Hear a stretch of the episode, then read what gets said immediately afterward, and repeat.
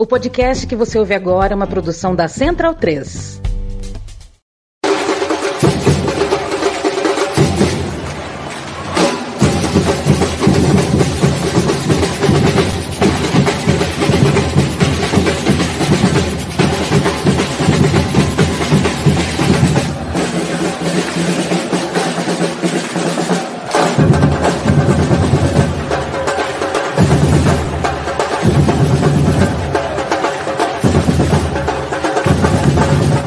Amigo da bancada, sejam muito bem-vindos ao seu podcast canal em defesa da escultura torcedora dos clubes dos estádios. Deu uma doideira aqui no vídeo, travou a abertura. Espero que vocês tenham seguido para curtir um pouco da bateria, mas para mim deu, um, deu, uma, deu uma zebra aqui. Enfim, estamos no ar, deu tudo certo. Eu com a minha camisa do Rádio Casablanca, acompanhado do meu camarada Luiz Fernando Filho, não sei que camisa ele que quiser apresentar, e aqui embaixo figura ilustríssima, né? Nosso querido Augusto Chidodier, diretamente de São Paulo botou a cara aqui, foi chamado para variar, assim como a gente só consegue fechar nossas pautas, né, Luiz? Em cima do laço, para a gente pegar o que está mais quente, não para repetir, né, requentando pauta. É, representando aqui muito bem. Mas eu começar com o Luiz, apresente sua camisa aí, que você sempre está com camisa diferente. Depois te dou ia dar sua, seu, seu saludo aqui para os camaradas na bancada. Saudações a todo mundo na bancada, quem está assistindo a gente aí uh, ao, ao vivo, né? Sempre pelo, pelo, pelo YouTube, pela Twitch. Para quem está nos ouvindo depois no podcast da Central 3, um salve. Essa camiseta que eu estou utilizando aqui é de Moçambique, cara. Essa camiseta é muito difícil de conseguir. Camisetas de países lusófonos da África, o Chidozi vai, vai concordar comigo, é muito difícil de conseguir, assim, formalmente, digamos assim. Essa camiseta foi porque o Rubens Guilherme Santos também, né, nosso grande amigo, estava em Maputo, uma época morou em Maputo, capital de Moçambique, que ele trouxe para mim, senão não teria. Então é isso. Uh, já falo sobre a pauta agora, já, né? Dou uma introduçãoa a isso, né, Irlan? Não? Ainda não. De, deixa a visita dar, um, dar uma boa noite aí, pô. Fala de educação. Fala, pessoal, tudo bom? Boa noite, Ilan. Boa noite, Luiz. Boa noite, pessoal na bancada. É, na verdade, nem sou visita aqui, né? Já não é a primeira vez que eu tô aqui. Acho que a última vez, a primeira vez que eu estive aqui foi durante a pandemia, se não me engano, 2021, 2020, se não me engano. Então já fazia um bom tempo. É, mas é bom estar de volta aqui, é, sempre que possível, para contribuir com um debate riquíssimo que é, sempre existe no, no, na bancada. E, e, é basicamente isso, né? Tô aqui com a blusa da Nigéria, porque tá frio, né? Esse frio em São Paulo, finalmente, né? Poder usar essa blusa maravilhosa. E esperança de que a gente consiga eliminar a Argentina em mais uma competição mundial de futebol masculino, né? Não aguento mais Argentina e Nigéria. Né? Nossa, papo, né, universal. É verdade, é verdade. Hoje a gente está representando bem aqui o futebol africano, né? bem espalhado aqui, as várias regiões do, do continente mãe. É... Hoje tem pauta também, envolve um pouco também o futebol africano, mas não apenas, né? Só repassando aqui já de começo, porque inclusive nós convidamos o Dozen. É, a pauta que a gente vai. Hoje a gente vai fazer um pouco mais curto, até porque, é, é, como o Aurélio ainda está de licença, né? Está de recesso aqui, está tá, tá de férias na bancada. E Carlos, ele, ele tem horários muito inconstantes de trabalho, né? Então foi em cima da hora, ele não pôde participar. A gente tentou convidar várias pessoas para completar aqui o quarteto, mas hoje foi bem complicado. Quase, é, de fato, ninguém podia vir aqui completar o quarteto. Então estamos aqui pela primeira vez na bancada desde que a gente iniciou esse formato, né? só como trio, mas com certeza vai dar tudo certo, vai funcionar muito bem. Então as pautas, a gente vai encurtar duas das pautas e deixar uma meia hora final para uma pauta principal, que é exatamente a que a gente convidou o Chidoso Vamos abrir falando do interesse do Qatar no Santos, né? Tem se falado muito que o PSG quer comprar o Santos. É engraçado, né? PSG não, PSG é uma coisa, o Qatar é outra, né? E quem quer comprar são os interesses geopolíticos do Qatar, inclusive fundo soberano do Qatar. Uh, depois a gente vai falar da Bundesliga, né? Um caso curioso que inclusive eu levei para a redação, escrevi um texto no GE, que é a, a recusa de um, de um aporte considerável de 2 bilhões de euros para os clubes locais em contrapartida da venda do direito de transmissão, né, do, dos direitos econômicos da empresa que controla o direito de transmissão da Bundesliga. E aí a gente fez na meia hora final para falar sobre o interesse da Arábia Saudita né, no, no patrocínio da uh, Superliga do, da CAF. Né? Eu não sei, o nome vai ser esse mesmo? Superliga da CAF ou Superliga Africana, Luiz? Só me tira essa dúvida. Eu acho que vai ficar Superliga da Superliga Africana. Eu prefiro falar Superliga Africana, tá? Porque colocar CAF, a CAF nem tá com tanta moral assim, mas a gente vai debater depois do terceiro bloco, vocês vão entender. E no fim das contas, a CAF tá abrindo mão, né? Porque a ideia de uma Superliga que não seja necessariamente a mesma competição africana, é, continental da CAF, né? Enfim, faz todo sentido. Vou tocar a vinheta aqui, a gente já começa com o Luiz chamando a questão do Santos aí, e os interesses do Catar.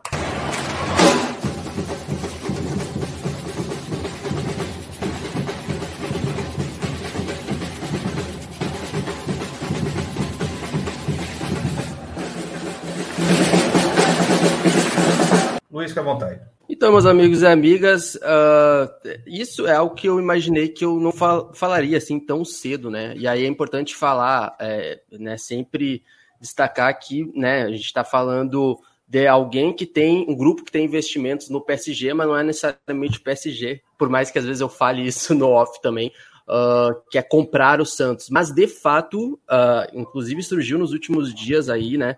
Uh, alguns setoristas muito importantes, inclusive no GE. Globo também, eu acho que foi o Bruno Gilfrida, foi um dos é um dos desses setoristas assim que eu tenho visto falar bastante disso, do interesse, né, é, do grupo lá, né, o QSI, depois o Ilan pode ou o Chidozi podem falar aí da tradução ou do, enfim, da sigla como é por inteira, né? Mas o que surgiu é que esse grupo, o QSI, ligado, né, ao atual dono é, do PSG, né, ligado também ao Qatar, né, que a gente sabe que tem é, tido uma grande influência aí uh, no futebol mundial, não só é, no PSG, uh, estaria interessado em comprar o Santos, mas não se sabe se, quantos, quantos por cento, né? E, claro, não é uma coisa que não é o FIFA, né? Porque parece que agora, com essa questão das SAFs e etc., parece que o, o Campeonato Brasileiro ou o futebol brasileiro virou um grande FIFA, que as pessoas e eh, os grupos chegam aí podem comprar de qualquer forma, mas não é assim. Eu imagino que para torcedores do Santos e torcedoras seja uma notícia que deixe todo mundo um pouco aflito, positivamente ou negativamente, mas o que você sabe é que, olha, olha só, cara, essa linha é fantástica, eu faço questão de destacar, né?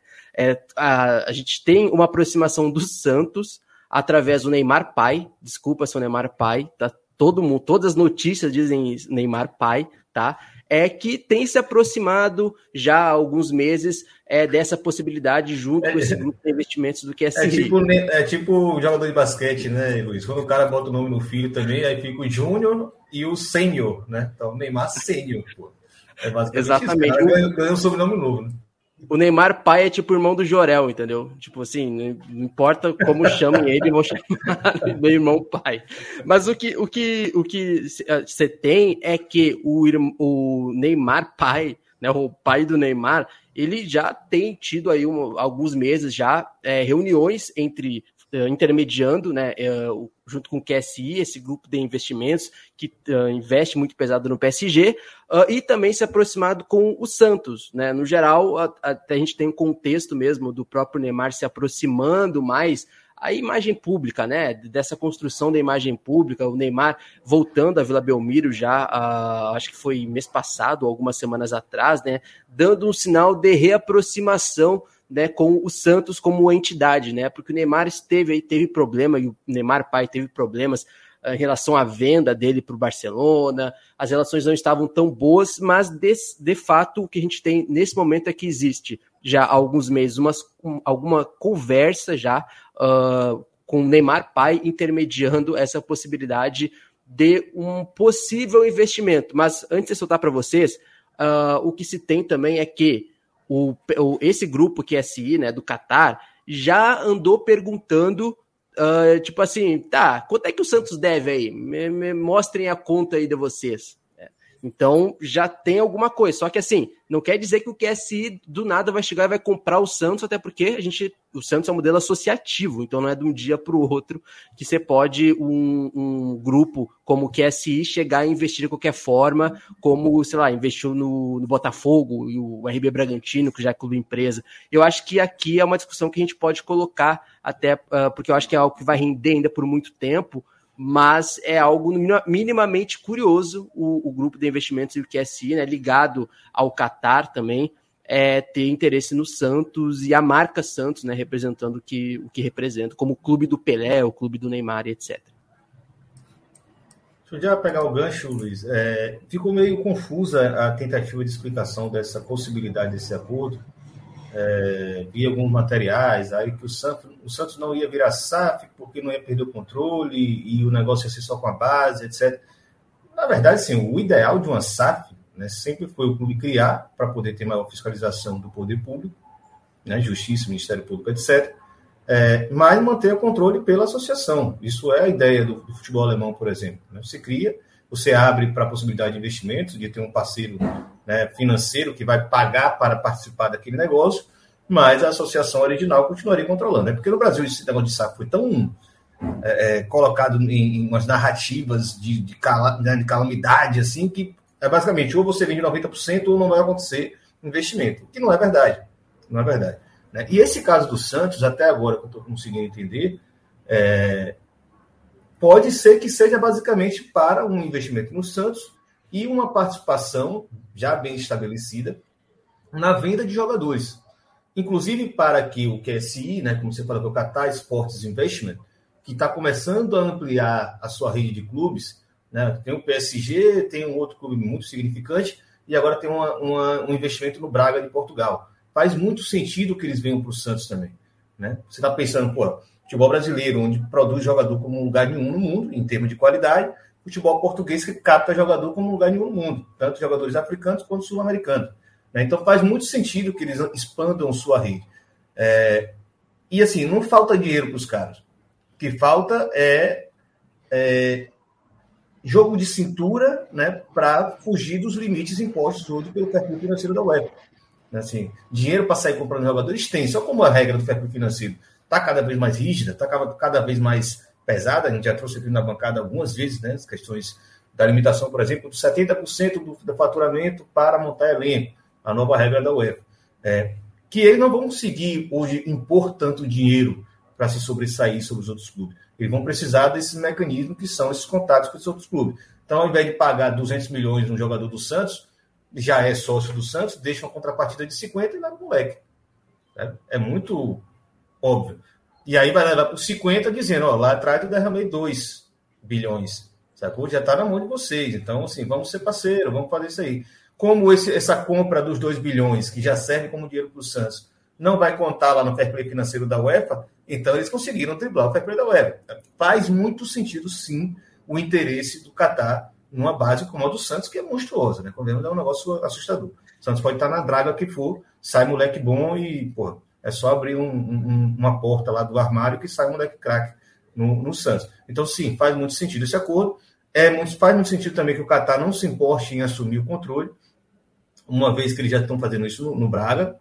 Faz muito sentido que isso venha é, num acordo, numa, numa troca de, de, mensagens, né? numa troca de, de, de, agrados do pai de Neymar e do próprio Neymar, né? que com certeza tem outros interesses econômicos para além do futebol no Brasil, mas pode fazer essa ponte, pode ser um, um intermediário e sair com a comissão, né? não necessariamente eles virarem sócios do Santos também, porque imagino que ele não tem interesse em correr risco de perder essa grana mas a posição dele no PSG é muito grande, né? muito importante no PSG.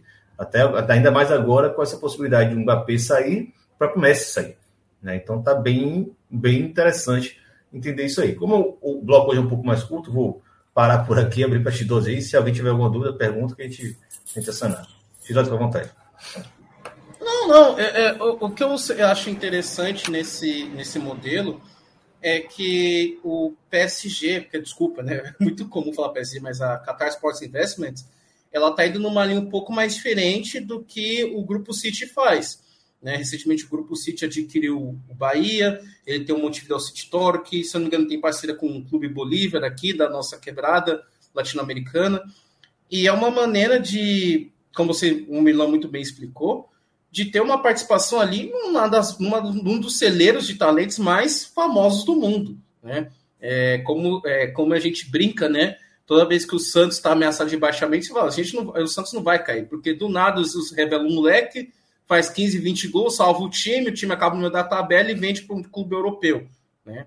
Então, o Santos sabe vender bem jogadores, o Santos sabe revelar jogadores. O Rodrigo foi o caso mais recente. Então, se você vê do ano que venderam o Neymar para o ano que venderam o Rodrigo, não, faz, não, não tem nem 10 anos, né?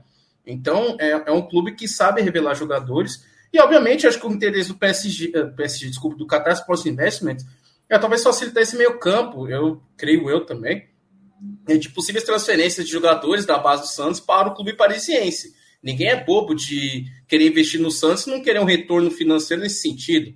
Né? Imagina se você descobre um novo Vini Júnior, um novo Rodrigo, podendo disputar títulos continentais pelo PSG. Né? Então, eu, eu acho que, como o Irlão falou no começo, bem rapidamente, essa ideia da, da, da, ainda não está tão bem explicado, aí vai gerar aquele monte de burburinho, aquele monte de influência falando, não, que o Santos vai virar uma potência, que o Santos vai. Não que ele não seja, é claro, mas devido ao momento atual, né, a distância que ele está dos principais competidores do futebol nacional, né, que o Santos pode virar um novo rico, sabe? Um monte de coisa assim, é algo que, particularmente, numa rede social, especialmente como o Twitter, é bem difícil de conversar sobre isso lá, né? Porque qualquer coisa do tipo envolvendo SAF, compra de parte de clube, o torcedor ele é iludido de uma certa forma a achar que o cara vai despejar dinheiro para que no dia seguinte o Santos possa lá comprar o Gabigol de volta. E não é bem assim, né? É, é, é, eu acho que a situação financeira do Santos também permite é, que os torcedores se iludam, porque é uma, o Santos, infelizmente, está numa draga há pelo menos uma década praticamente já,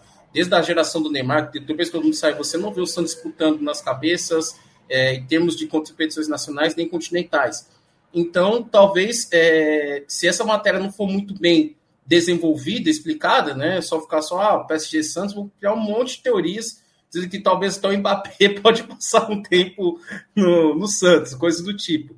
Então, assim, é uma parceria interessante de se ver, mas obviamente, para mim, na minha visão como torcedor, é, eu acho que o grande objetivo do PSG é facilitar possíveis transferências de talentos da base do Santos para o clube parisiense sem ser atravessado por um, por um Barcelona ou por um Real Madrid da vida. Acho que são os dois únicos clubes que poderiam fazer essa tacada. Eu não vejo o clube inglês fazendo esse tipo de movimento, então, não sei se for muito específico, muito raro, mas pertinente que Barcelona e Real Madrid façam esse tipo de movimento de arriscar, tipo, dar um jogador aqui na base do Santos, já com um pouco, um pouco pouca rodagem no elenco principal e levar para a Europa.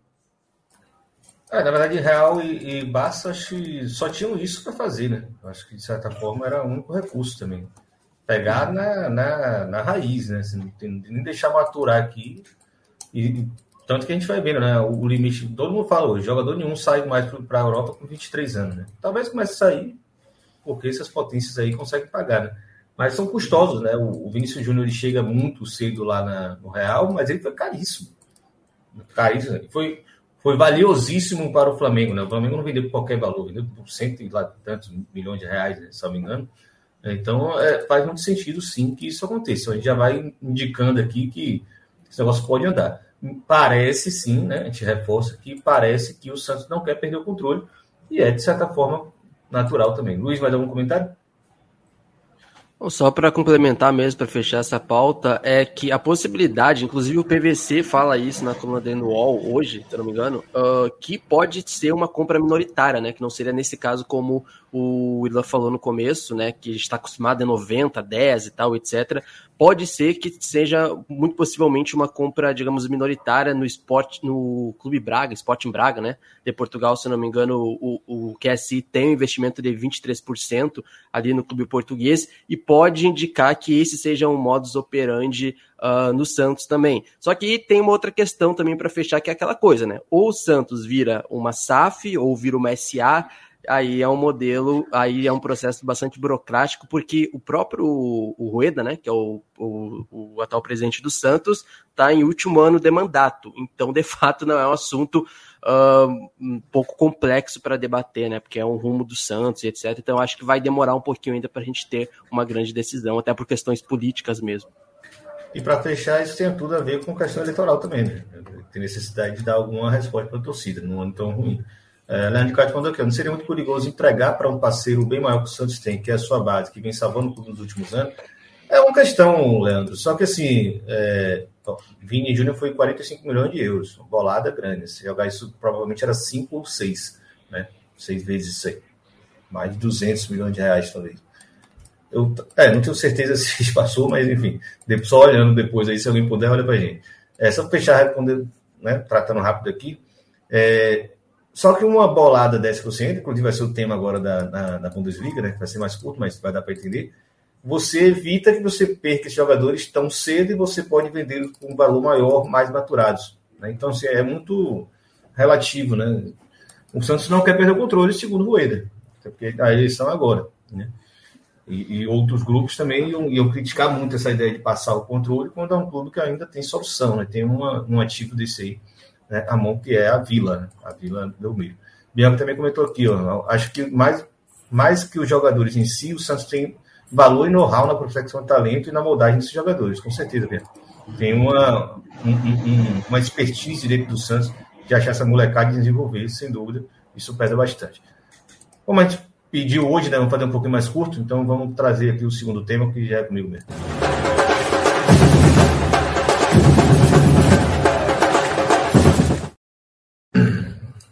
Pois bem, é, a gente vai inverter, né? Seria o, a pauta dos sauditas na CAF, mas agora a Bundesliga.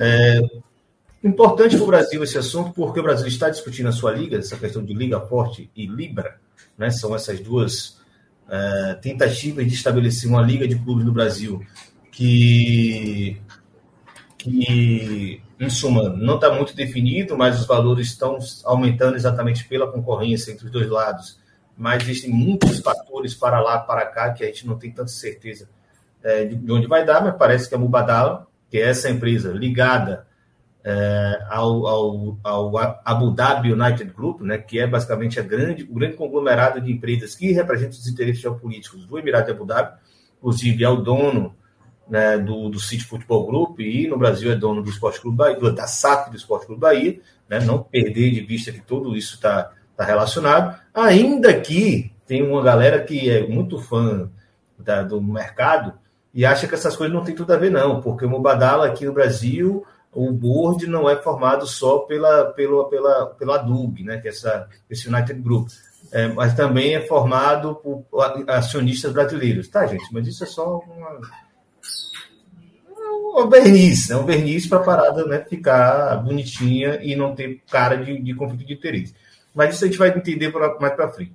Fiz esse preâmbulo porque nós estamos discutindo essa liga e essa liga já vem com um parceiro externo, né? Esse sócio externo, o, o, o grupo financeiro, um fundo de investimentos, né? Ou um conglomerado de empresas que vai ter parte do capital dessa empresa, né? Que é a liga. Então, por exemplo, o que está proposto a Mubadala assumir é 20% do capital da Liga Brasileira sendo que os outros clubes todos serão pulverizados nesse 80% do capital. Isso quer dizer o quê? Quando fechar um contrato de TV, tiver luva, tiver a receita entrando, 20% já vai para os caras. Vamos lembrar disso. Isso é o direito que eles têm das receitas. Podem reinvestir, podem fazer um novo investimento, podem propor outra coisa, mas é isso. É basicamente entregar. Obviamente, isso vem porque os caras vão derramar, em tese, se tudo der certo, se a Liga fizer um acordo bem feito, quase 5 bilhões. É uma grana muito boa para os clubes que se não for bem planejado também não quer dizer nada, que daqui a pouco vai tudo embora mesmo, vai virar pó. Né? Então vamos lembrar também. É, no caso da, da, da, da Europa, né, no futebol europeu, essa tendência já estava se dando em 2021, logo no final de 2021. Lá a Liga conseguiu completar o seu processo de venda de 9% do capital é, para o CVC Partners, né, um grupo de capital de risco americano, é, americano Luxemburgo, Luxemburgo, né? Vocês sabem o que é Luxemburgo, né? É uma das maiores lavanderias do mundo, só não é a maior porque a Suíça está logo ali do lado. Né? Mas não falando lavanderia, né? É um, é um, lugar que você tem isenção fiscal a rodo, então os caras botam empresas lá para não pagar imposto. Né? Fundos de, de capital de risco têm essa finalidade. Você está jogando ovo em, em um cachorro? Você está tá maltratando animais ao vivo? Não, não, não, é, não, aqui, ó. A bolinha dela aqui, ó. Ah, pô. É a bolinha dela. Ela vem, ela vem aqui e fica jogando a bolinha e fica me cutucando. Ah. Por isso. Pô, tem que explicar para a audiência aqui, pô. Vai ser, vai, vai ser perigoso aqui. É, mas enfim, deixa eu tentar correr logo, porque o bloco é mais curto. Uhum. É, Logo depois, em março, a, a Ligue 1, né, a Ligue 1 da França, a Liga Francesa, fechou também um acordo com esse mesmo grupo, em termos um pouco diferentes, 13% por um valor um pouco menor, é, considerando que na Espanha, nem Real Madrid, nem Barcelona, nem Atlético de Bilbao toparam esse acordo. Eles não entraram nesse negócio. Então, isso já indicava de que existia reticência com relação à validade desse tipo de acordo. Receber uma bolada agora e comprometer as receitas futuras. Porque de fato é isso. Né? Inclusive, uma nota desses três clubes, que são clubes associativos, é bom entender também essa questão. Né? Eles são menos imediatistas nessa questão, porque os clubes é, espanhóis, que são empresas, estão precisando de injetar dinheiro agora para cobrir os custos do, da, da pandemia. Então, tem um desespero de fazer isso acontecer de forma imediatista. Real, Barcelona e Atlético Bilbao, não. Tem outro tipo de estrutura podem né, discutir em outros marcos. Claro que o Barcelona, mesmo na crise que estava, né, mas não quer comprometer receitas futuras, até porque que ter associação, essa discussão se de, outra, de outras formas. Então eles se negaram. E colocam, eles dizem que não está isento de, de, de irregularidades, isso foi muito doido da acusação que eles fizeram, e por outro lado, eles entendem que isso é hipotecar o futuro.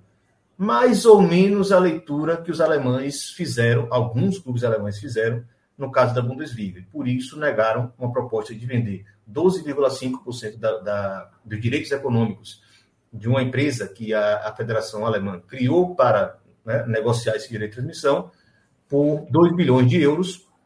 É, eles tiveram até maioria dos votos favoráveis na Assembleia, mas eles precisavam de dois terços, né? Não é a maioria simples, a maioria qualificada. E acabou caindo. Né? E aí, enfim, só fechando, né, para vocês também falarem, caso sou eu, é, é interessante observar. Né? Tem um texto no GE, vou botar aqui depois para vocês, mas é interessante observar. Existiu uma resistência nas arquibancadas, torcedores muito preocupados com o poder que esse grupo financeiro, entrando na liga, poderia ter para mudar a lógica de funcionamento do futebol local, regra de estádio, regra de horário de jogo, todo esse tipo de coisa, inclusive valor de ingresso. E, por outro lado, os clubes também tinham preocupação de como esse valor extra seria repartido entre os clubes, poderia aprofundar, né, aumentar esse gap entre os clubes grandes e os pequenos. Então, se quiser falar, fique à vontade, desculpa o meu lugar. Até, até para complementar, e o X12 pode complementar também, uh, é curioso ver uh, a, Alemanha ela tem um, um, modelo, né, assim, de a, tudo que envolve futebol, assim, modelos bastante pragmáticos, é que nem estou colocando uh, pragmatismo no sentido negativo, né? Apenas pragmático ou, ou, bem desenvolvido sobre algumas questões, até que envolve a cultura de futebol, né? Uh, mas eu acho curioso, né? Porque assim, se a gente for ver, eu lembro que na época da pandemia a gente uh, teve alguns contratos ali que não foram suspensos, né? Necessariamente mas não tiveram grandes acréscimos assim de, de valores, é porque era pandemia, etc. Alguns outros contratos de algumas list, uh, ligas foram revistas, e aí eu acho que só agora, a, a, nível de contratos de transmissão e etc, etc, só agora, em 2023, que a gente começa a ver com novas negociações, assim, que tem algum acréscimo, digamos assim, em valores maiores. Eu acho que até a Premier League, inclusive tá no, tem um texto, acho que tá, tem um texto, não, né? Tá no texto que o do, do GE mesmo, né? Que compara ali as ligas, a La Liga, a Ligue 1, uh, a Itália, por exemplo. Uh, e até mesmo a Premier League deu uma estagnada quando o assunto é valores uh, em relação a, a, contratos de transmissão e etc. Uh, e parece que o, a indústria do futebol ainda está se recuperando. Não sei se o termo é se recuperar, porque a indústria do futebol ela se alimenta e se retroalimenta porque é a indústria do futebol, né? E está dentro desse sistema capitalista. Mas parece que só agora em 2023 que as coisas estão começando a voltar ao normal ali, depois de 2021, 2022 e etc. Mas me chama a atenção é, como é, qualquer mudança que aconteça, em grandes ligas no geral, mas na Alemanha, uh, vê, precede de outras questões culturais assim que tem que ser pensadas e repensadas até que essa decisão seja tomada. Eu acho isso positivo, eu acho isso positivo. Ainda mais numa semana, final de semana, que você falava muito sobre a cultura do futebol na Alemanha. Uh, não sei se foi o Irlan, cara, que colocou, porque eu acabo esquecendo, né? Sobre como a torcida lá do, do Borussia Dortmund, ela parece estar tá tão acostumada, aquela coisa de torcedor, uh, torcer e não falar mal do clube, mesmo quando perde em casa um título que estava ganho, como o do Borussia Dortmund, mas tem uma Eu não, foi não. Para mim tinha que quebrar porra. Não foi tu, né? Não, foi... não, não, não, Irlan não faz esse tipo de torcedor. Mas o que eu quero dizer é o seguinte: existe uma cultura ali que precede né, qualquer mudança assim que envolve a indústria do futebol na Alemanha. Uh, mas é curioso ver que apenas agora que a indústria e os contratos estão começando a ser revistos com algum ganho maior né, dentro da perspectiva da pandemia que a gente teve e etc. Mas, enfim, era esse contexto que eu queria dar é, da pandemia e de como o futebol, pelo menos na Europa, está começando agora a rediscutir essa, essas questões de contratos e direitos de transmissão é, pós, pós, entre aspas, né, pós-pandemia. Xidose? Eu, eu acho interessante, pegando o gancho do que o, o Luiz falou, eu acho muito interessante como os clubes alemães, a própria Bundesliga, é, são muito reticentes a quaisquer mudanças que é, resulta em entrada de dinheiro estrangeiro na liga. Não que é, seja um preconceito, enfim, né? Quem não gosta de dinheiro. Mas eles se preocupam muito com a forma de como isso pode alterar o futebol. Como o próprio Irlan falou na, na, na explanação dele, é, horários de jogos, é, possibilidade de acontecer jogos, por exemplo, como como a própria La Liga tentou algumas vezes, né? Colocar jogos da Liga em outros países, como Estados Unidos, né? Que foi rechaçado pelos clubes espanhóis e tal. Eles são muito reticentes a isso. Mesmo que isso pudesse trazer dividendos na, na, na altura de 2 bilhões de euros, né, porque poderia ser é, um torcedor que está de fora, assim, não, tem que entrar mais na Bundesliga, até porque para competir com o Bayern de Munique. A gente acabou de sair de um 11 título consecutivo do Bayern de Munique na Liga. Né? Então, muita gente, acho que com, com, um certo, vamos dizer assim, eu, eu entendo assim, que a Bundesliga é um campeonato muito interessante de se ver, tem jogos muito bons, mas em termos, claro, de competição pelo título, é um campeonato muitas vezes modorrento. Você já chega e já só quer saber quando que o Bayern será campeão. Então, se fosse algo similar tivesse acontecendo aqui no Brasil, eu acho que não deve, demoraria muito para os clubes aceitarem esse tipo de ideia. Principalmente quando eles dizem assim, não, a gente vai usar esse dinheiro para ganhar de tal clube que está na hegemonia. Então, mesmo assim, mesmo com esse contexto todo, eles não abrem mão dos 50 mais um, é, dos 50% mais um, eles não abrem mão dos, dos seus direitos, pensando principalmente na continuidade dos clubes. Eu acho uma, um pensamento muito interessante, que a, a, a, o maior objetivo, é claro, que eu sei que é, é ganhar títulos, mas eles pensam mais na sua sobrevivência e autonomia, né, dos próprios clubes terem o controle sobre o destino deles, não dependendo de um investidor externo, que um americano, talvez que não manja nada de futebol, que só quer saber de lucro, só quer saber de estar tá rendendo, o, o, o verdinho está rendendo ali na conta dele ou na, na, na, na organização. Enfim, acho muito interessante a postura dos alemães e é algo que a gente tem que olhar, porque podemos aprender muito com eles nesse sentido. É, uma cultura muito particular mesmo, o Fidel levantou aí. É, o texto, botando aqui na tela, é, entenda porque os clubes alemães recusaram a bolada de 2 bilhões, apesar da hegemonia do Bayern. É, clubes que não concordaram com a venda de 12,5% do capital da empresa responsável por venda de direito de transmissão da liga local, dominada pelo clube bárbaro há mais de uma década. É, exatamente, joguei esse, essa contradição, né? de uma concentração esportiva muito grande é, com relação à, à necessidade dos clubes teriam, em tese, de, de botar mais grana para dentro, né, um investimento via liga, dado que o investimento pelos clubes é mais difícil por causa do modelo de 50 mais 1. Então, é, recomendo que vocês dêem, uma conferida lá, porque tem mais detalhes sobre essas questões, sobre esse papo aí que a gente está trazendo da questão cultural. E, na verdade, eu acabo dividindo nesse sentido mesmo, né, Luiz? É, é, a parte cultural e a parte econômica. Existem argumentos dos dois, dos dois lados e entender que esses dois lados nunca estão separados no caso alemão, por causa da cultura de, de associação ao clube, da cultura política dos clubes. Né? Não tem dirigente hoje no clube alemão que não possa, ou que possa agir sem consultar suas bases, né? sem consultar os membros do clube, que são os torcedores, que também são os que estão na bancada. Né? isso é de bem diferente, por exemplo, do caso brasileiro, onde cada um faz o que quiser. Inclusive, está rolando uma reunião do Conselho Deliberativo do Vitória agora aqui, o Paulo está quebrando, pelo que estou sabendo. Certo? Rapidinho, antes da gente virar o bloco, é, João Mirante mandou mensagem aqui. Ó, você acredita que seria possível ainda um consenso entre Libra e Forte Futebol? Abraço, abraço, João. É, a proposta que a Mubadala apresentou hoje foi meio para quebrar, né? Assim, ou vocês pulam para o lado de cá, né, o barco de cá, ou é, vocês vão ficar de fora do, de quem realmente tem cacife para botar essa grana. É, a Liga Forte tem a figura do Petralha, né, que é um cara muito teimoso, muito insistente. O fato de botar o time dele para ganhar título dá uma certa moral às tomadas de decisão dele. Convenhamos que o Atlético, por mais que esteja ganhando muito, tem vários outros problemas. Né? Não tem visibilidade, ninguém ouve falar do Atlético, ninguém sabe quem são jogadores. A gente tem estádio vazio. Né? Então, assim, são vários problemas que o Petralha cria, mas nesse sentido, ele sempre foi muito insistente e ganha título. Né? Então, é aquela. Se não ganhasse tanto título, ninguém diria que essas jogadas dele são genial, né? são geniais. Então, assim, é, a proposta pode dobrar, né? dobrar os clubes para que eles pulem de barco. Eu não estou acompanhando isso 100%, né? mas o que, né, com, com algumas discussões que rolaram em alguns grupos aqui, é de que pode ser uma virada de chave mesmo, porque, inclusive, o Padala falou, eu topo fechar com 18 clubes.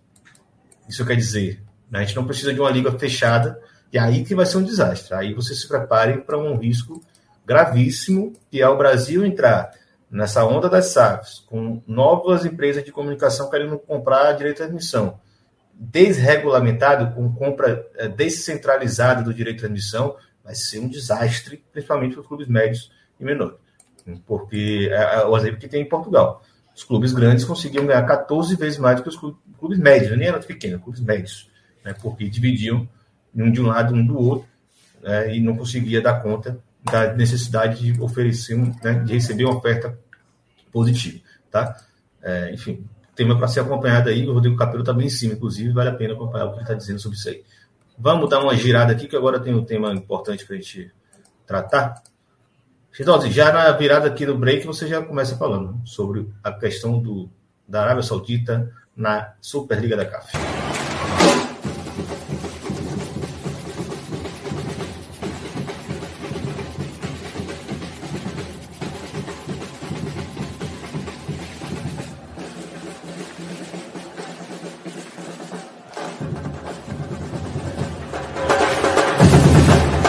Bom, é, agora puxando a sardinha para o meu continente, vamos falar de uma principal, da principal notícia em termos do futebol africano. Eu vou pegar a, a manchete do The Guardian, que fala que a, Saudi, a Arábia Saudita está em conversas sobre patrocínio de 160 milhões de libras para a Superliga Africana.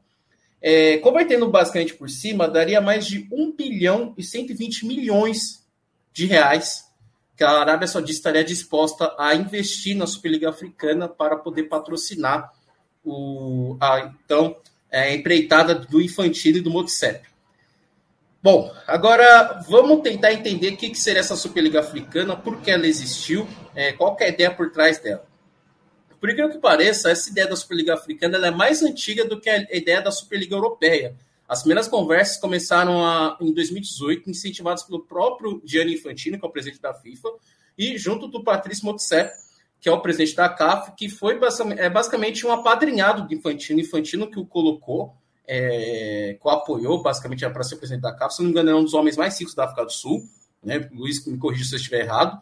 É, acho que ele também é, é um presidente que questionável até, de uma certa forma, porque não tem lidado muito bem é, com as necessidades do futebol africano, e do nada botou o plano, um plano que foi rechaçado no início, a pandemia não pegou bem, mas depois voltou.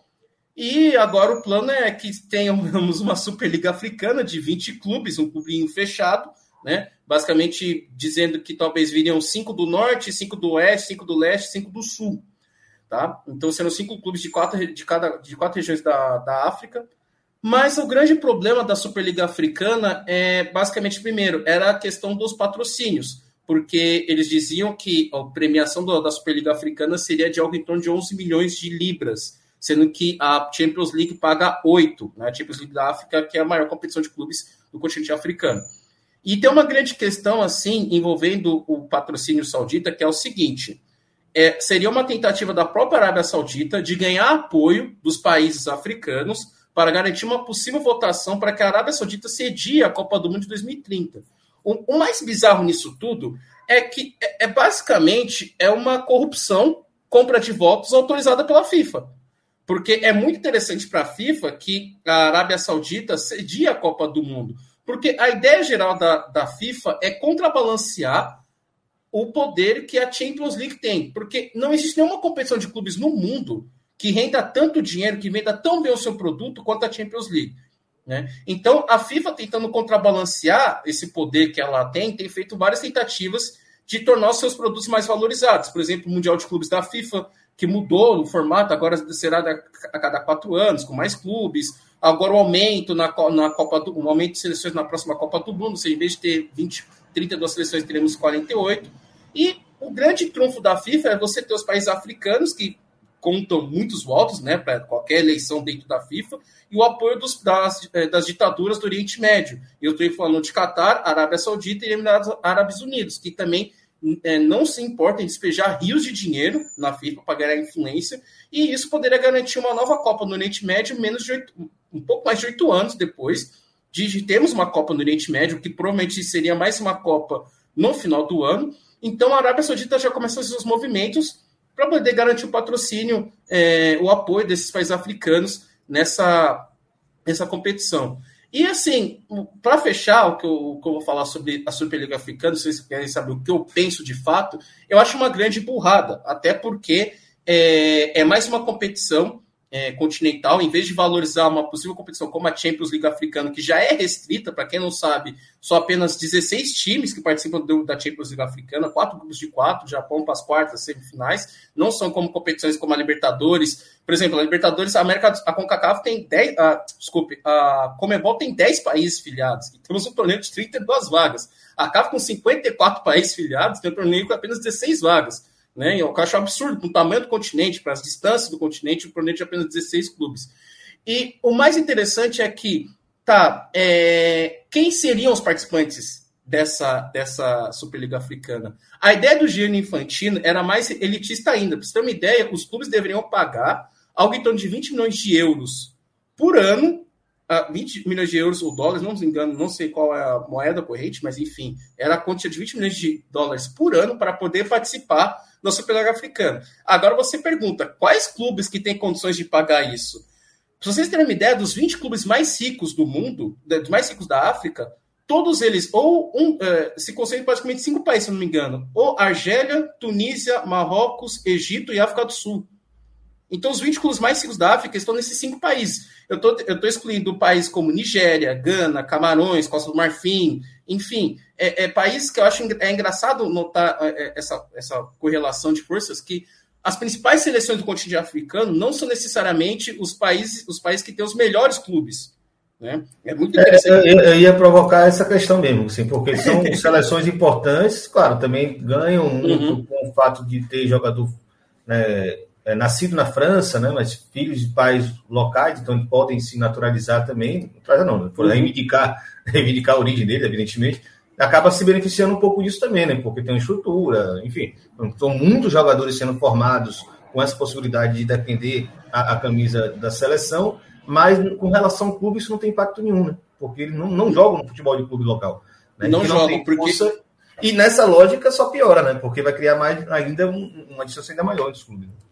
É, exatamente, porque a questão é o seguinte: como é que ficam as ligas nacionais? Né? É, é, a, gente sempre a gente, a gente vive num mundo, infelizmente, que basicamente a comparação é só quem tem mais títulos continentais, né? Ah, tal time tem mais tal. Mas o que torna um clube grande, o que torna um clube reconhecido, são, são primeiramente são, são, são os desempenho, é o desempenho nas suas ligas locais.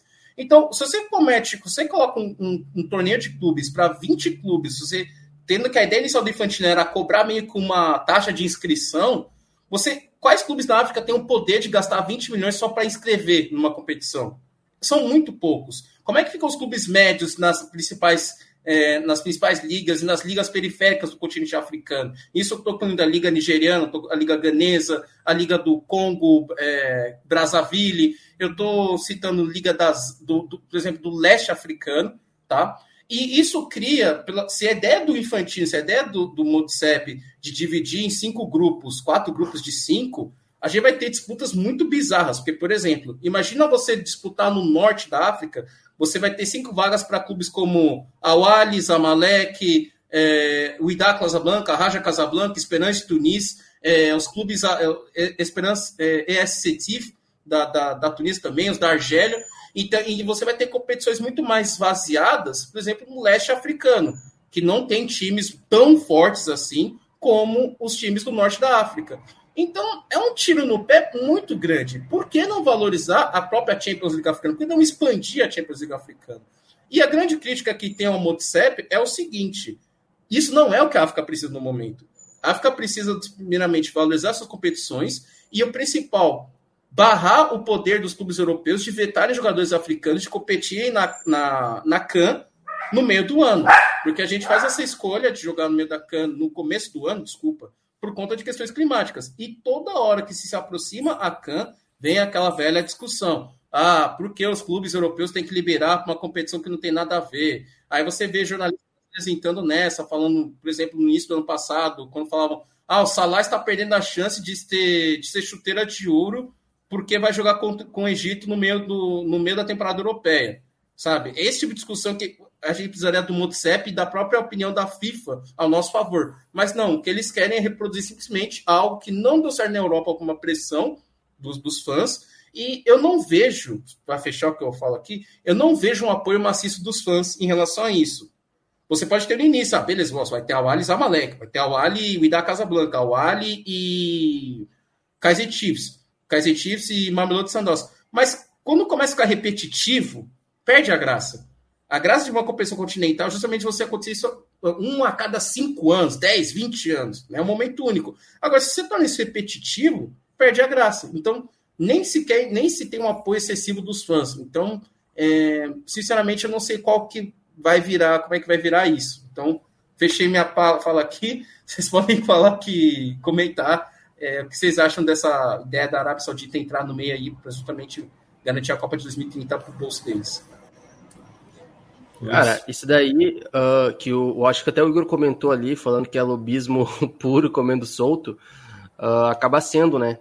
E, e, e, aí eu vou, eu vou fazer uma reflexão a partir do que o Shidozi falou por último agora sobre a reação dos torcedores. E eu vejo muito tantos torcedores assim, meio que não tem o que fazer, porque as ligas, as federações, perdão, uh, africanas, elas estão totalmente na mão da Confederação Africana. Tanto é que a gente aqui está discutindo o que a CAF vai fazer e não o que as, as federações, uh, sei lá, da Nigéria vai fazer. Porque a gente sabe que as federações africanas, elas são, e em maioria, são uma bagunça, infelizmente. E aqui não estamos falando da qualidade dos jogadores. A gente vai na Nigéria, vocês vão ver jogadores magníficos mas com uma competição e com uma liga, uma federação que não valoriza o seu produto e não sabe comercializá-la, a gente não só vai ter um campeonato nigeriano esvaziado no sentido de publicidade, como a gente basicamente não vai ver ninguém transmitindo uh, fora do continente africano ou dentro do continente africano mesmo a Liga da Nigéria, porque não é comercializável. E aí, a gente está falando, não está falando da qualidade do, do futebol africano, a gente está falando de uma capacidade de vender contrato, de tornar é, as ligas locais é, algo bastante comercializável. E, infelizmente, antes fosse né, só uma questão das ligas nacionais. Mas a gente está falando de uma questão que o José falou muito bem no começo também, que a própria Liga, das, uh, a Liga dos Campeões Africana, a Liga dos Campeões da CAF, é uma liga esvaziada. É uma liga que, ao invés desse momento, a Confederação Africana está valorizando e, em tese, tem valorizado no último ano, até aumentado os prêmios, mas isso daí diz muito pouco sobre os problemas estruturais do futebol africano. Se o problema estrutural do futebol africano fosse apenas dinheiro saudita, pronto, já estava resolvido, né? Vai ter 200 milhões de dólares aí, é algo é, maior, assim, algo que o futebol africano nunca viu. E aí eu tô falando isso por quê? Porque ano passado, uh, o WhatsApp, né, se encontra lá, faz aquele, aquele é, evento lá da CAF para anunciar a Superliga Africana, e ele fala o seguinte: a ideia da Superliga Africana é trazer mais dinheiro para o futebol africano, no caso, né, seria a Superliga Africana, para que jogadores, os jogadores das ligas africanas permaneçam na África por mais tempo. Isso não tem nada a ver. Não quer dizer, então quer dizer que agora o que a Arábia Saudita vai colocar 200 milhões agora, então quem sabe o próximo Sadio Mané talvez fique mais um, dois. Não tem nada a ver. Isso é uma questão, não tem lógica, entendeu? E o, por outra coisa que rende muito também o debate aqui, e o Chidozi fala, a gente já trocou essa ideia um ano antes já, quando foi a, aprovada a ideia da Superliga Africana, uh, antes a gente saber do, da Arábia Saudita no meio. Que, uh, olhando simbolicamente e na prática, isso é um, é um exemplo bem colonialista, né, cara? A gente teve em 2021 médicos franceses querendo aí é, fazer testes de vacinas no continente africano. O Didier Drogba reagiu né, muito a esse método racista, o Samuel Eto'o também. E agora colocando no futebol, tipo assim, pô, não deu certo lá na Europa, vamos trazer para a África para ver o que que dá. E vamos colocar um dinheiro ali, porque é isso, né? O Motsep, o Motsep ele é muito próximo do Infantino. O Motsep já chegou, agora o vai ter um troço. O Motsep já chegou a falar uma vez, há uns anos atrás, que anos atrás, não, ano passado, que o Infantino é um irmão africano fora da África. Foi exatamente Nossa, esse. Vai tomar. Exatamente, pode procurar. Ítalo africano, porra. Pega essa aí. Nossa, velho. Eu, eu, Exatamente. Eu não vou comentar. Não vou pensar o que eu estou comentando aqui, desculpa. Não vou comentar o que eu estou pensando. Vamos segue, segue, pelo amor de Deus. Meu, meu, vai, aquela, aquela história do meu departamento jurídico vetou um comentário. E aí, para finalizar, essa primeira ideia era o seguinte: a ideia é que já exista a, o primeiro formato da Superliga Africana nesse segundo semestre. E a gente está falando, a gente tá falando aqui numa semana, basicamente, que no final de semana vai ter a final da Liga dos Campeões da CAF. Nós estamos falando muito menos da final da Liga dos Campeões da CAF e mais do. E aí eu tô falando não nós, eu tô falando do mundo do futebol africano, né? Tá falando mais do financiamento da Arábia Saudita a esse torneio, né? Que de fato também tem uma outra questão, né? A Camila, um abraço para Camila Zambo também, né? Que é a nossa colunista lá no África em Pauta, tem o nosso podcast sobre geopolítica, uh, tem uma, uma fala dela, cara, no falando, eu não lembro agora qual episódio foi, um ou dois episódios atrás, falando sobre a aproximação, principalmente é, do norte africano, de países como o Egito ali, que são financiados pela Arábia Saudita. O Egito é um país que, inclusive, está fundando uma nova capital com o dinheiro, muito dinheiro saudita, entendeu? Então, a Arábia Saudita tem investido muito nos países ali próximo da região, então tem um contexto geopolítico nisso. Então, para países como pô, o Awali, o Awali deve estar tá feliz da vida. O Egito, a Tunísia, que também está meio no limbo, deve estar tá feliz da vida. O Marrocos também não deve se importar muito, etc. Mas a única federação, só para não falar que ninguém falou nada, a única federação africana que disse isso, e pode anotar isso aí, que disse isso, ó isso aí não vai dar certo. Isso pode ser, entre aspas, o fim do futebol africano. A única federação que falou isso foi a Federação Sul-Africana, que emitiu nota no passado dizendo ser contra. De resto, todas as outras simplesmente aceitaram, porque todas as outras não têm força política nenhuma, estão totalmente cooptadas por uma CAF que antes do Motsep, acreditem, era muito pior é, é, ex-presidente preso por corrupção, ex-presidente condenado. E a gente está falando aqui, agora, sim, para terminar essa minha, essa minha parte, até um documentário na Netflix falando sobre isso, né? Que a CAF é a segunda federação que tem mais cadeiras ali na votação na hora para decidir coisas, uh, sei lá, uh, Copa do Mundo. E aí, voltando ao que o Chidozi falou, né? A meta da Arábia Saudita é se aprovar a ideia da Copa do Mundo em 2034, né? Porque parece que 2030 até o Egito já saiu fora daquele trio lá, né, de fazer a Copa do Mundo. Parece que a Confederação Africana vai apostar na candidatura do Marrocos lá com a Espanha e Portugal, mas para 2034 aí, uh, 10 anos antes, menos de 10, menos de 10 anos, né? Porque é decidido antes uh, quem vai uh, sediar a próxima Copa do Mundo, no caso 2034, a Arábia Saudita já está fazendo esse movimento que, cara, não é a favor do futebol africano. Isso daí é totalmente político, é um projeto político da Arábia Saudita utilizando o futebol através da, do Infantino também, que é muito amigo, muito amigo do Bin Salman na Arábia Saudita, tem que ser dito isso, tá? E utilizando o Motsep, que era uh, presidente do Mamelodi Sundowns, um dos homens mais ricos da África. Não sei se ele não é o homem mais rico da... Não, acho que não é o homem mais rico da África, não, porque eu sei que é o nigeriano, que é o Dangote. Mas eu sei que ele é o homem mais rico da África do Sul e já era um, um bilionário antes de entrar na CAF, mas que não tinha nenhuma, nenhuma, nenhum histórico assim nesse sentido uh, dentro da CAF, mas como diz o Chidozi, foi apadrinhado pelo Infantino e isso não é à toa. A gente está falando de um projeto político que vai ser, já foi aprovado, né? É, com, que é a Superliga Africana no futebol africano, mas agora com o incremento do dinheiro saudita, lembrando, tá? Que a Supercopa do Egito, há cerca de três semanas atrás, foi disputada na Arábia Saudita para variar com o Al sendo campeão. E, e o... Só, só falar umas coisinhas, rapidinho, porque não, não entendo futebol africano como vocês, né? Então, só dar uns pitacos, porque eu acho que também passa por uma coisa que parece um pouco a relação das federações aqui no Brasil com essa questão da relação das federações menores com a CAF como um todo. Federação estadual, estou querendo dizer. Né? É, a precariedade é muito bem-vinda por certas federações, porque você alimenta um sistema onde essas pessoas se beneficiam é, a despeito da precariedade para os clubes, para o futebol local como um todo. Né? Então a gente se engana um pouco assim, ah, porque quanto maior o campeonato, melhor para esses dirigentes. Não, na verdade, quanto mais é, precário, desde que ele continue ganhando a parte dele, né, e tendo esse controle político interno, ele puder reproduzir essa lógica e se beneficiar, por exemplo, numa jogada dessa, né, como provavelmente muitos deles estão tendo a mão molhada por fora, e parece muito a relação das federações aqui, porque para manter para reproduzir isso aí, você está dentro do jogo, você vai junto com, com a onda, né? Então é, é muito compreensível, assim, é muito óbvio, né? Que aceitar uma jogada dessa proporção, é, que é extremamente irresponsável, vocês definiram muito bem, não preciso nem me alongar demais, é irresponsável porque é a lógica de que você vai concentrar recursos né, e atenção midiática toda numa competição que não tem processo de classificação convencional e as federações que já não têm os clubes grandes e, e, e capacidade financeira vão ficar de fora, né? nem vão entrar para perder. Não é uma Bolívia entrando para perder numa, numa Libertadores, é uma Bolívia nem indo para Libertadores. É uma lógica muito mais profunda, muito mais complicada né, de se entender. Né? Mas para quem está nas cabeças dessas federações, né, meu pirão primeiro, né? dane-se né, a consequência disso aí. Vamos criar três Áfricas diferentes, né, não vai ter mais competição continental, vão ter competições secundárias, uma Copa Verde da África, uma Copa do Nordeste da África, e o um único campeonato grande que é essa Superliga da África. Então isso está tudo muito bem amarrado.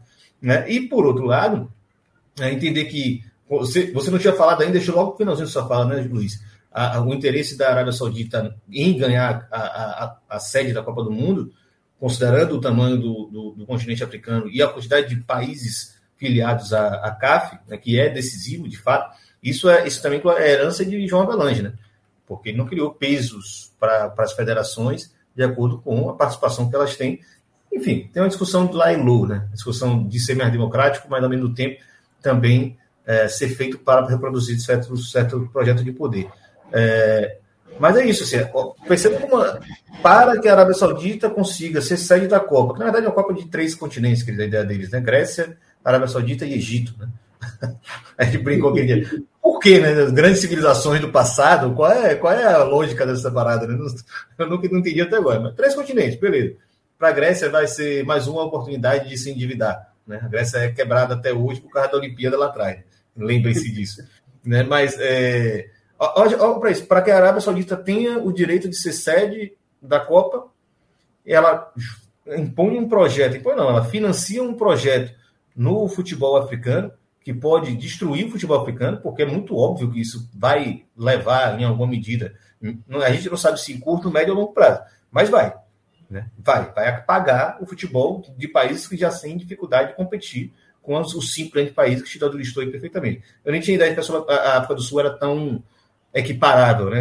Eu imaginava que uma Melody, por exemplo, que o Luiz tem falado muito esse ano, é a paixão do, dele lá na, na, O melhor futebol é, da África do 2023. Que é, por acaso, por acaso, tinha como dono o Motsep. Então, certamente uma melhor de Sundowns vai estar nisso daí, né? Óbvio, óbvio que vai óbvio, estar nesse bololô aí. Óbvio. Então, então, tá muito bem desenhado. Enfim, consegui passar igual com a minha ideia. Eu acho assim, a precariedade tem finalidade também para algum desses grupos. Deixa eu dar o que acontece. Não, sim, é, é, complementando o que o Ilan falou, ele falou perfeitamente a questão da precariedade porque há uma previsão de que os 50, as 54 federações africanas recebam uma parte em, em, em, em dinheiro do, do contrato da, da, da, Superliga. Então, assim, para garantir o apoio dessas federações, ó, beleza, toma uma partezinha ali e tal, né? Outra coisa que o Luiz falou, pegando, o homem mais rico da, da Nigéria, totalmente da África, é o Aliko Dangote. Inclusive, rapidamente, quando eu fui para a Nigéria, cara, ele todo lugar você vê a empresa dele ali, porque ele tem monopólio de importação de açúcar, cimento, um monte de coisa. Mas eu acho engraçado porque eu lembro quando a gente começou a discutir essa questão da Superliga lá no, no, no Ponta de Lança, a gente falou assim, por que os, os, bilionários africanos, muitos deles não investem, principalmente da África subsaariana, não investem nos clubes? É por conta da desorganização. Você não tem garantia de que o dinheiro que você vai investir ali vai chegar nos clubes, vai chegar nos principais clubes, vai chegar nos, no, em questão de revelar jogadores. Ah, como é que você sabe que revelam jogadores na, na África, em Gana, Costa Marfim? Porque tem academias. Muitos ex-jogadores abrem academias de futebol e lá eles descobrem quem, quem, serão os novos talentos. Por exemplo, o goleiro da Inter de Milão, o André Onaná, foi descoberto desse jeito. O Naná não jogou nenhum clube camaronês. Descobriram que o cara era bom, levaram para o Ajax, ele ficou no Ajax, depois foi vendido para a Inter de Milão. Então, pensem, da mesma forma, é, isso, isso vocês verem como correlaciona os assuntos, né? Por que o PSG quer investir no Santos? Porque o Santos revela jogadores, vende jogadores bem, aí se você faz com o dinheiro é outros 500, mas eles vendem bem. Na África nem existe isso na maioria dos clubes. Então a preocupação do Motsep deveria ser que os clubes africanos se estruturem para que, primeiro, tenham categorias de base excelentes, tenham times femininos também, o futebol feminino precisa ser desenvolvido na África, tá? É, acho que ainda está muito incipiente, melhorou sim, mas ainda falta muita coisa, tá?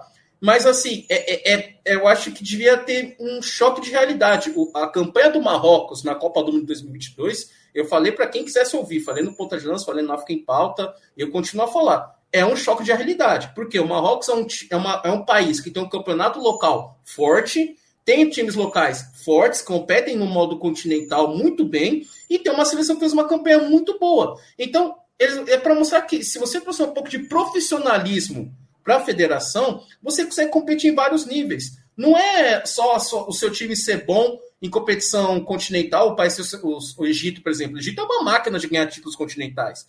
Mas se você vai para um, é, uma Copa do Mundo, faz nada.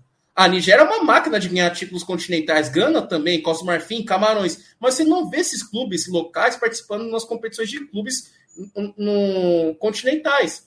Então, essa devia ser a preocupação do Motocicleta existem vários países ali que poderiam ser é, potências regionais, trazendo uma competitividade muito maior para as competições africanas. E fica uma questão muito interessante: como é que fica, a, por exemplo, a Copa das Confederações da CAF, que seria a nossa sul-americana? Para onde vai? Né? Para onde vai a Champions League se todos os clubes estarão disputando a, a Superliga? É, é, é vai, vai virar a Conference vai acabar com os nacionais, porque todo mundo vai querer jogar essa, essa terceira competição continental, que uhum. vai ter assim o, o, time da segunda divisão do Egito e as potências dos países pequenos. É, basicamente isso. É, vai ser isso. Então, eu fico impressionado com o tamanho da estupidez do movimento do, do Motsep. Desculpa, a palavra é, é estupidez. Você vê todos os times, você vê as, as, as federações, você vê a La Liga tentando valorizar seu produto, a Ligue 1 vendendo parte para valorizar o produto, é, a Premier League, a UEFA, até a Comebol fazer de uma maneira bizarra, mas está tentando valorizar o produto dela. Você vê a CAF indo no sentido completamente contrário, assim. Não, não, simplesmente não consigo entender assim. Por quê? Mas se você consegue garantir o apoio das federações, elas não estão interessadas no campeonato local. Ah, dane-se, desde que vem o dinheiro do patrocínio, desde que a gente conseguir para a competição da FIFA, porque a gente ganha uma coisinha em cima, acabou para elas. Então, com o apoio das federações comprado, dificilmente você vai ver alguma resistência do, do, do, do dos clubes. Né? Então, o que vai determinar o fato de sucesso ou não dessa liga é o apoio dos torcedores. Eu insisto nisso. Não vejo esse apoio maciço. Eu não vejo. Os caras têm muito mais interesse numa competição europeia uma competição como a Premier League e a Champions, que é que mais rola ali, dependendo do país, é claro, dependendo do, do qual país é, colonizou, né? Então, por exemplo, na casa da Nigéria. Série Gana tem Premier League. A Premier League, né? Muito. Assim, é, é, é absurdo você. Eu lembro quando eu fui para lá, é, você perguntar para quem ele torcia, ele não falava o time local, ele falava o time inglês. Ah, torce pro Chelsea, torce pro Arsenal, torce pro, pro Liverpool, torce pro Manchester. É muito mais interessante para eles verem um jogo desses porque eles já sabem que o time local deles não vai ter competição de condições de competir com o Awali. Não vai ter condições de competir com o Ida Casablanca, por conta da diferença salarial, da diferença de estruturas também. Né? Então, por isso que eu, eu, vejo que o Marrocos é, uma, é uma, um pináculo de assim, nós podemos, o país tem que ser assim. Você tem que ter uma seleção forte, você, precisa, você pode ter uma seleção forte, um time, times fortes locais disputando as competições, mas aí eu vejo os caras provando a Superliga, dá uma barganha ali e acabou. E e vai continuar a mesma merda. A real é essa. Os países vão continuar no limbo, é, os jogadores vão saindo de graça, quem ganha o dinheiro. É, aliás, é, eu acho interessante isso. Quantos, quantos centavos de euros foram para o time camaronês pela venda do Naná? Eu acho interessante isso, porque é uma discussão que a gente sempre faz aqui no Brasil. Quando um jogador brasileiro é vendido para algum clube europeu, primeira coisa que eles falam, quanto que vai para o São Paulo? Quanto que vai para o clube que revelou? Você não vê essa discussão na África, porque não tem essa estrutura. E o Motsep uhum. comete um erro grande em não fazer isso. É igual, pois a comparação eu acho que ainda vou sustentar por alguns anos. Né? Piauí, Rondônia, Roraima, esses estados mais, mais, menos estruturados no futebol, o estadual às vezes não consegue nem completar oito times, para vocês terem ideia, uhum. né? porque não tem sustento, né? não tem grana. É, esses jogadores nunca são vendidos, eles são só passados. É um contrato curto, porque não tem como sustentar cara vai, encerrou o contrato e vai embora. Se rebelou alguém lá, ninguém viu. Tiquinho Soares, inclusive, melhor jogador do futebol brasileiro na atualidade, saiu do, de um clube do interior da Paraíba por nada. Nunca, nunca rendeu dinheiro no futebol da Paraíba, nunca jogou por lá de fato. Né? Então você já entende como é muito parecida essa relação né, de dependência e de falta de estrutura profissional. Chidose, agradeço demais a sua presença aqui, meu camarada. O Luiz também Não sei se você tem alguma consideração final, imagino que não, mas a gente combinou fechar rapidinho. Olha lá. Só pedir para deixar o like aí na nossa, né? Já na, na live e deixar aquele likezinho, compartilhar com mais pessoas essa live aí, vai ficar aí pra eternidade até o YouTube acabar. E, cara, podcast, o, o, sai o podcast Central 3. Sai o podcast Central 3, né? Então daqui uns dias, em algum momento vai pingar no feed, então para quem gosta também, quiser compartilhar o áudio também, vai estar tá na Central 3. E é isso. Então vamos para mais uma semana. Próxima semana estamos aí de novo e é isso. Vamos embora. É, em breve lá no, na Central 3. Valeu, galera. Grande abraço para você. Obrigado por quem ficou até o final aqui. É, vamos continuar acompanhando na bancada, porque esse tipo de debate você só vai ver aqui no Na Bancada. Valeu, abraço.